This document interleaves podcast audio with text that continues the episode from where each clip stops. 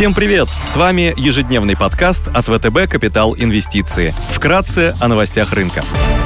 Глобальные рынки. Внешний фон с утра негативный, фьючерс на S&P 500 теряет 55%, Евростокс минус 1,3%, японский Никей минус 1,2%, а китайский Хэнк Сенг теряет порядка 0,4%. Госдепартамент США заявил, что сделка с Ираном по ядерной программе находится на завершающей стадии, что в свою очередь может оказать негативное давление на стоимость черного золота. Баррель нефти марки Brent стоит 90 93,5 доллара, золото торгуется по 1877 долларов за унцию. Доходность по десятилетним гособлигациям США на уровне 1,99%.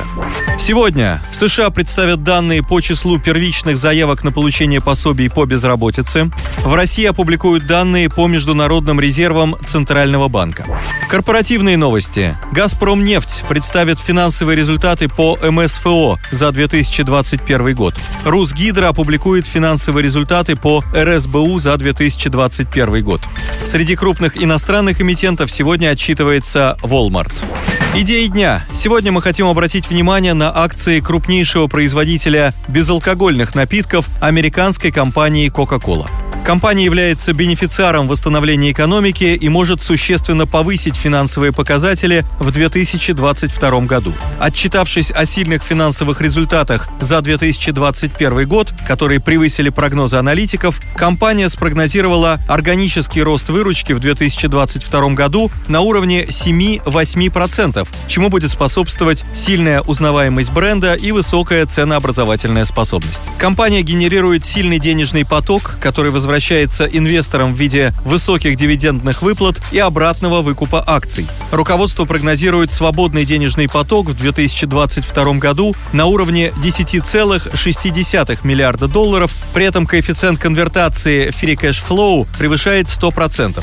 Вместе с улучшением баланса компании и поступления от вероятного IPO дочерней структуры Coca-Cola Beverages Africa, это поможет компании совершить анонсированную программу байбека на 10 миллиардов долларов. Одним из значимых драйверов в среднесрочной перспективе может стать вхождение на рынок алкогольной продукции, чему поспособствует недавно подписанное соглашение о партнерстве с компанией Constellation Brands. При этом, согласно оценкам последнего, рынок слабоалкогольных коктейлей достигнет 8 миллиардов долларов в течение следующих трех лет со среднегодовым ростом на уровне 15-17%. Являясь компанией дивидендным аристократом, Coca-Cola стабильно увеличивает дивиденды на протяжении более 50 десятилетий. При этом ее акции являются защитным инструментом в условиях высокой волатильности на рынке и растущей инфляции.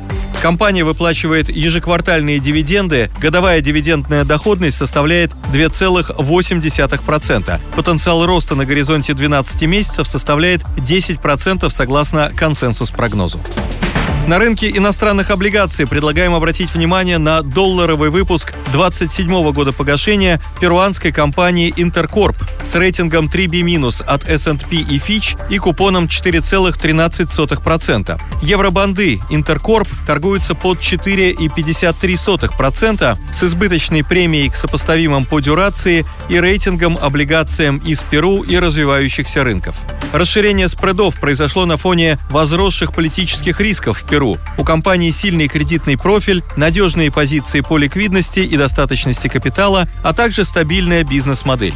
Несмотря на понижение суверенного рейтинга Перу, рейтинговые агентства подтвердили рейтинг компании и повысили прогноз до стабильного. Спасибо, что слушали нас. До встречи в то же время завтра. Напоминаем, что все вышесказанное не является индивидуальной инвестиционной рекомендацией.